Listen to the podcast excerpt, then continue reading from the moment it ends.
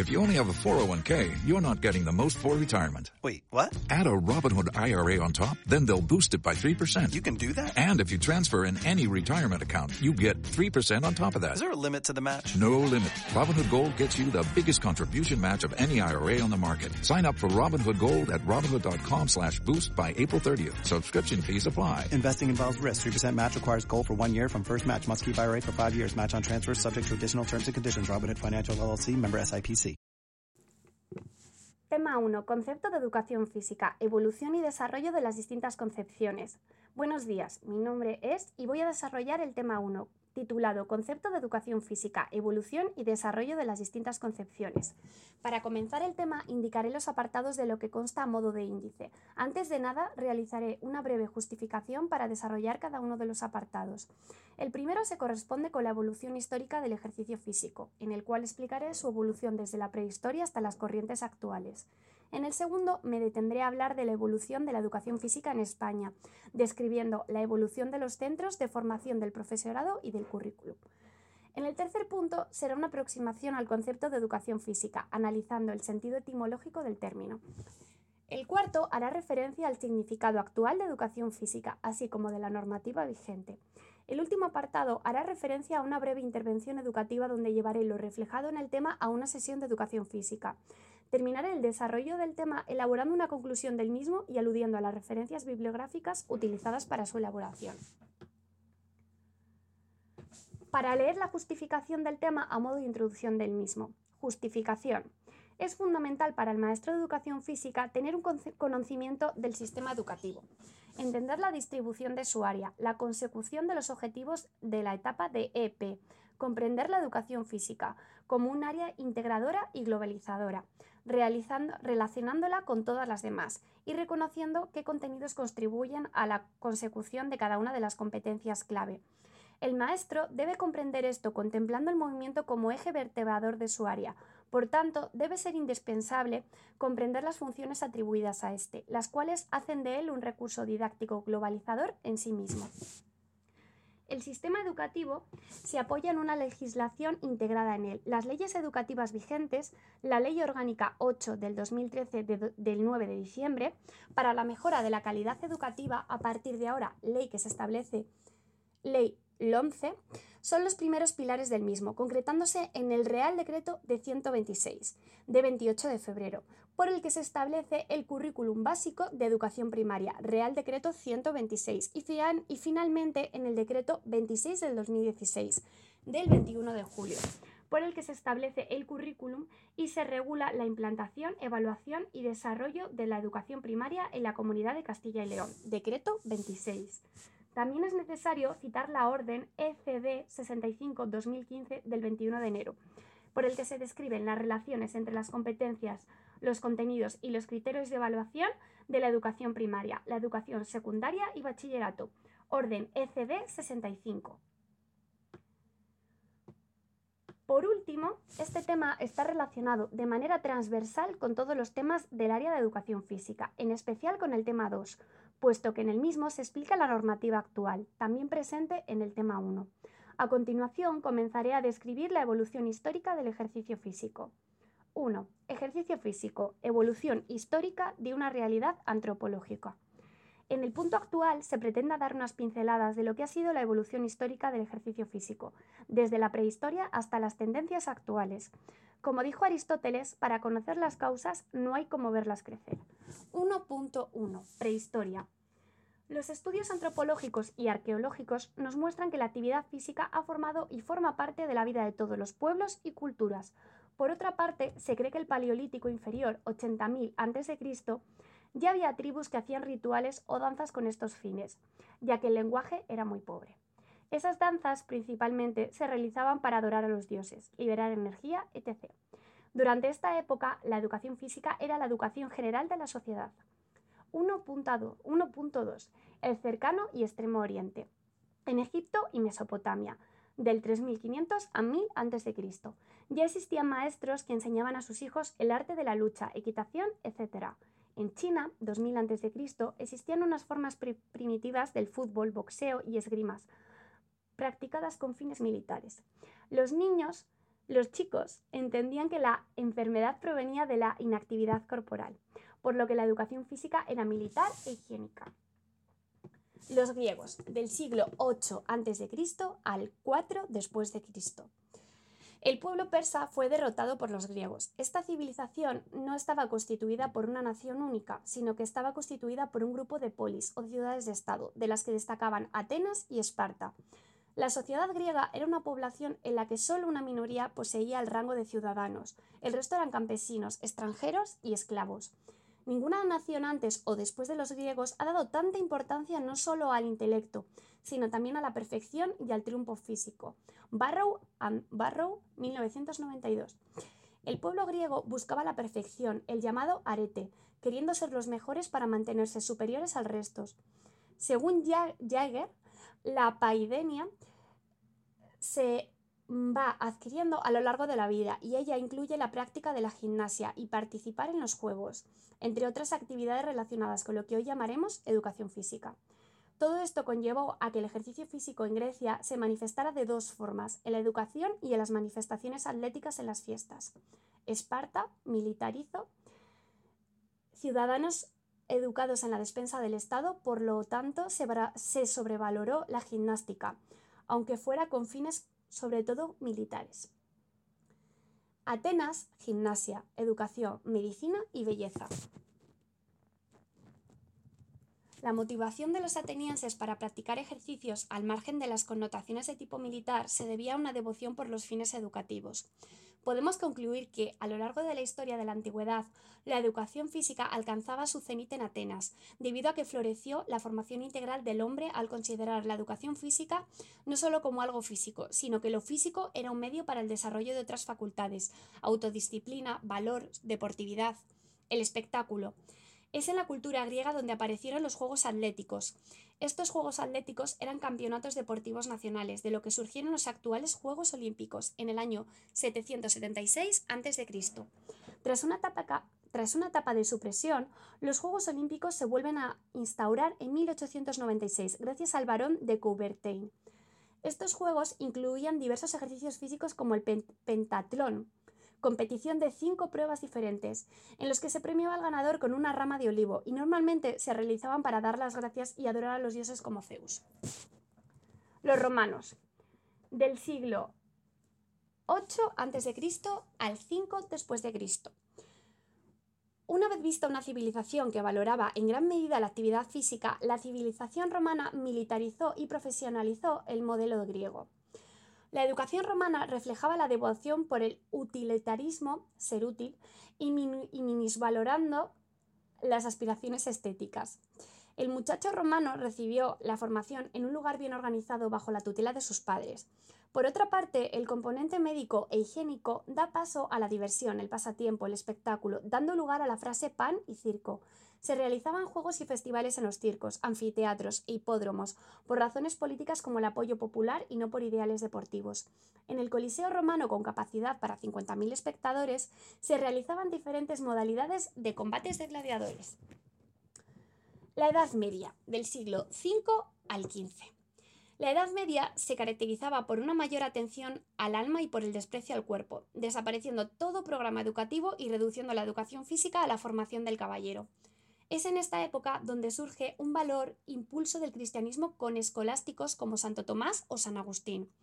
Con la aparición del cristianismo, la educación fue más espiritual e intelectual, por lo que el cuerpo dejó de ser objeto de educación en los colegios y los juegos se prohibieron. Aparecen dos movimientos, el ascentismo, que pretendía lograr la vida eterna, ascetismo, no, no, ascentismo, y el escolatismo, escolaticismo, que fomentaba el desarrollo intelectual. Sin embargo, a los árabes debemos en esta época los juegos hípicos y otros de pelota a caballo. El Renacimiento y las diferentes corrientes del humanismo a la Ilustración, siglo XVI, XVII y XVIII. Es una etapa que destaca por despertar y aparecen distintos movimientos nuevos, que convierten al hombre en el centro de todas las cosas. En este momento, cuando aparece el humanismo italiano, siglo XVI, buscando los fines griegos, la paidea, el arete y el ideal educativo. Aparecen muchos autores importantes como Luis Vives o Salodeto. pero es el pedagogo Vittorino da Feltre quien ejerció mayor influencia en la educación física de la época.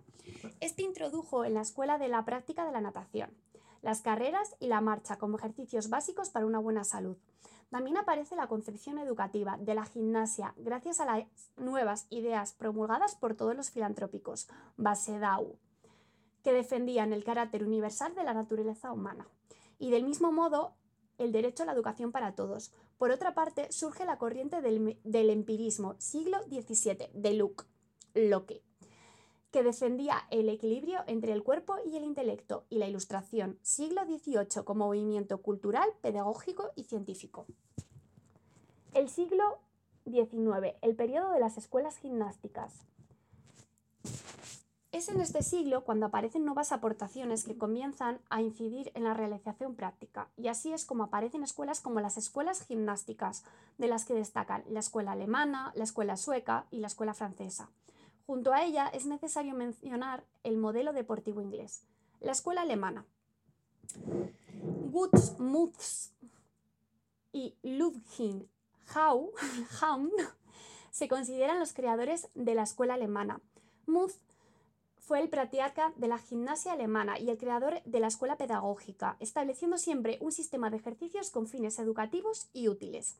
Partiendo de la teoría del anterior, el también alemán Jan defiende un modelo diferente, concibiendo ejercicios mucho más arriesgados, más complejos y más difíciles, e incluyendo aparatos que más tarde se transformarían en la gimnasia artística o deportiva actual. La escuela sueca. Per Henrik Link y su hijo Hamar Ling son los padres de la escuela sueca. PH Ling trata de convencer a las autoridades para que adaptaran la gimnasia como materia obligatoria en los centros educativos, al darse cuenta de los enormes beneficios físicos que derivaron de la gimnasia cuando tuvo que hacer ejercicios tras un debilitamiento físico. El objetivo de su gimnasia gira en torno a la formación corporal y a la postura, excluyendo casi totalmente los ejercicios de performance. Sin embargo, el verdadero, impulsor, el, verdadero impulsor de la obra fue su hijo Hjalmar Ling, que sistematizó y completó la obra de su padre. Las principales incorporaciones fueron la creación de tablas de trabajo y la invención de un esquema de sesión como plan de trabajo, localización, progresión y corrección. La escuela francesa.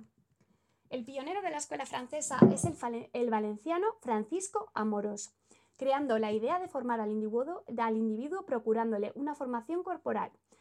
La gimnasia amorosiana es un conjunto de ejercicios tomados de Kuz, Muz y Yan, derivando en el gimnasio normal militar y, dominando la gimnasia militar francesa durante más de medio siglo.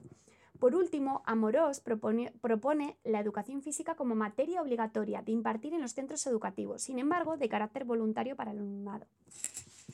El modelo deportivo inglés. El modelo deportivo inglés es un movimiento que aparece en Inglaterra por medio del clérigo T. Arnold, quien propone una serie de actividades entre los que destacan juegos populares, actividades atléticas y deportes, pero permiten a las asociaciones competir para imponer su supremacia. Con, Arnold se, institucionaliza, institucionaliza el deporte y aparecen las grandes reglas, se le aplica reglamentos, normas, etc. Asimismo, se crea una reglamentación universal que hace posible las competiciones de ámbito mundial, como Juegos Olímpicos o Campeonatos del Mundo. El siglo XX y XXI, principales movimientos y tendencias actuales. A diferencia del siglo pasado, en el siglo XX se abandona el mecanismo por la conducta motriz y aparecen otros apoyos científicos como la psicología, la biología, la filosofía, la ética, etc. En los años 1900 y 1939 surgen los llamados movimientos gimnásticos, que tratan de renovar y hacer evolucionar las doctrinas plantadas por las escuelas inmóviles durante años. Algunos de estos movimientos son movimientos de oeste, Francia. El movimiento de oeste vivido en Francia es una manifestación científica y tecnopedagógica del ejercicio físico. Movimiento del centro, Alemania, Austria y Suiza. El movimiento del centro principalmente representado en Alemania, Austria y Suiza, es una manifestación pedagógica compuesta por movimientos corporales como la gimnasia rítmica, moderna y natural austriaca. Movimiento del norte, Escandinavia. La escuela sueca constituye la base del movimiento, cuyas contribuciones contribuciones suponen un cambio en la técnica de construcción y ejecución de los ejercicios y un cambio de carácter doctrinario. Es por ello por lo que el movimiento del norte del que surge la gimnasia neusueca es una manifestación formativa y técnica. Tendencias actuales, siglo XX y XXI. Como consecuencia de las corrientes anteriormente mencionadas, aparecen en el siglo XX una serie de tendencias de la educación física, entre las que destacan la educación físico-deportiva, la educación psicomotriz, la expresión corporal, la educación para la salud o la competencia motriz. Estas últimas tendencias han derivado en las siguientes corrientes formuladas por Zagalaz en 2001 la corriente multideportiva, la corriente alternativa, la corriente de actividades en la naturaleza, la corriente de actividad física y salud y la corriente del turismo y deporte. Actualmente, y siguiendo las corrientes anteriores, la normativa marca como objetivo primordial de la educación física el desarrollo integral del alumno para la consecución de la competencia matriz. Evolución de la educación física en España. Punto 2. Una vez vista la evolución de la educación física en el plano mundial, vamos a conocer su evolución en España, tanto en los centros de formación del profesorado como en el currículum educativo. 2.1. Centros de formación del profesorado. La evolución de los centros de formación del profesorado se divide en 1. En, 1980, en, 1900, en 1806, Amoros creó el Real Instituto Pestalozziano, iniciando los centros de formación del profesorado en España. En 1809, Jovelanos presenta un informe para la educación física. Se considera ser obligatoria, dotándola de objetivos y contenidos propios, pero sin embargo su obra no se ve realizada. En 1887 se crea la Escuela Central de Gimnasia de Madrid, cuyo objetivo era formar profesores de gimnástica a través de un plan de estudios con 533 clases teóricas y prácticas que se realizaban en dos cursos. En 1933 se crea la Facultad de Medicina San Carlos de la, de la, Universidad Central de Madrid, actualmente Complutense. Dentro de la misma se crea una escuela de educación física que recupera los aspectos higiénicos. En 1941 se crea la Escuela Isabel Católica para la formación de las mujeres, como consecuencia inmediata de la ley del 16 de diciembre de 1940.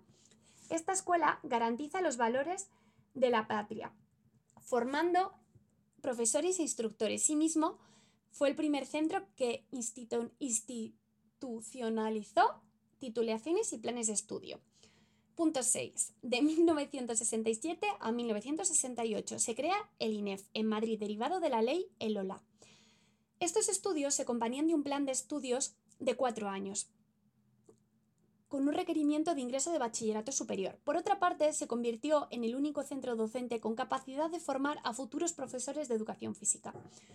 Punto 7. Posteriormente fueron creándose nuevos centros de INEF que impartían la titulación de licenciados como el de Barcelona, Granada, León, Lleida, Valencia o Vitoria. Punto 8. En 1980 nace la especialidad en magisterio, a posteriori de la Ley de la Cultura Física y Deportes. Antes de esa fecha, los, maestros que querían acceder a las oposiciones de Magisterio de Educación Física tenían que realizar la carrera de Magisterio, cursando la asignatura de Educación Física, además de realizar un curso de un año en la Escuela de Mandos de José Antonio o Isabel la Católica. 2.2. Evolución en el currículum. La evolución del currículum en España, al igual que los centros de formación del profesorado, se debe en gran medida a las distintas leyes educativas que hubo, entre las que destacan 1. En 1961 se, publica la ley ELOLA, que obliga a implantar la educación física en todos los niveles no universitarios. 2. El 4 de agosto de 1970 se crea la Ley General de Educación y Financiamiento de la Reforma Educativa, de la mano de Villar Palalasi.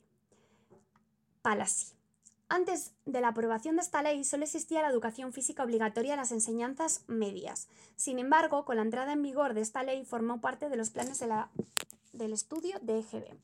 3. En 1980 se aprueba la Ley General de Cultura y Educación Física, que reconoce como universitarios a los profesores titulados de INEF, cambiando el título de profesor de Educación Física por el de licenciado en Educación Física. Gracias a ella aparece también la especialidad de Educación Física. 4. En 1985 se organizan cursos de especialización para profesores ya titulados. Esto se debe a que pese a existir la especialidad de educación física en los centros, sigue sin haber profesores especialistas de educación física. 5. En 1990 entra en vigor la LOCSE, Ley de Ordenación General del Sistema Educativo, que incluye las especialidades en las, en carreras universitarias. 6. En 2002 se crea la LOCE, Ley Orgánica de la Calidad de la Educación, similar a la LOGSE.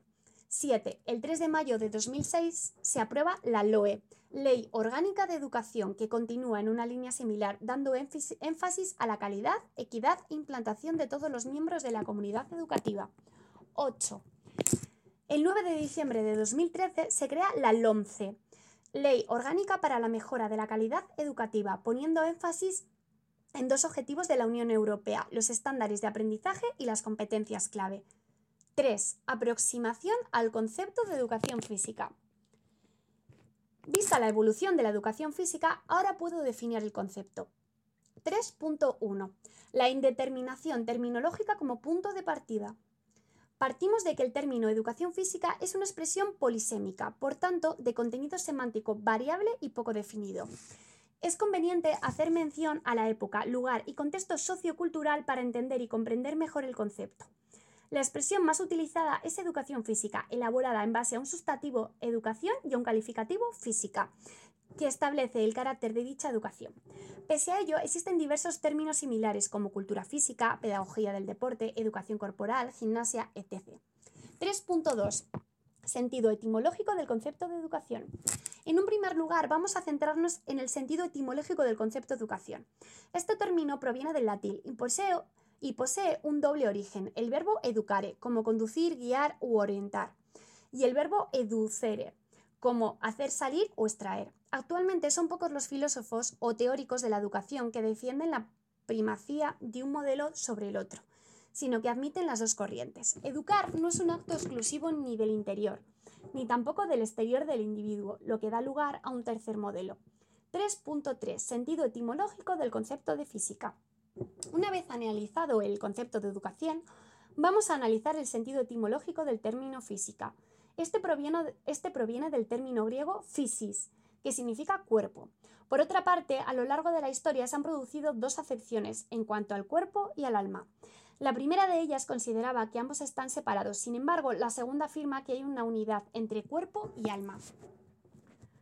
4. Educación física, naturaleza y significado actual. Como he indicado la justificación del tema, me baso en la normativa legal, teniendo en cuenta esa organización jerárquica de lo cual a lo particular, siendo lo general la LOMCE y lo particular el decreto que regula mi comunidad. La Ley Orgánica de Educación 8 del 2013 del, del, 9 de diciembre, establece que la finalidad de la educación primaria es proporcionar a todos los niños y niñas una educación que permita afianzar su desarrollo personal y propio bienestar, adquirir las habilidades culturales básicas relativas a la expresión y compresión oral a la lectura, a la escritura y al cálculo, así como desarrollar las habilidades sociales, los hábitos de trabajo y estudio, el sentido artístico y la creatividad y la, afectividad. Además, el Real Decreto 126 del 2014 promueve la consecución de las siete competencias básicas. básicas. 1. La competencia en comunicación lingüística. 2. La competencia matemática y competencias básicas en ciencia y tecnología. 3. La competencia digital. 4. La competencia de aprender a aprender. 5. Las competencias sociales y cívicas. 6. El sentido de iniciativa y espíritu emprendedor. 7. La conciencia y, y expresiones culturales. Por otra parte, es necesario mencionar el decreto 26 de 2016 del 21 de julio, por el que se establece el currículum y se regula la implantación, evaluación y desarrollo de la educación primaria en la comunidad de Castilla y León. Asimismo, se nos dice que el área de educación física tiene como finalidad principal desarrollar en las personas la competencia motriz. Este, este currículum de EPE se organiza en el área de educación física de los siguientes seis bloques. Bloque 1.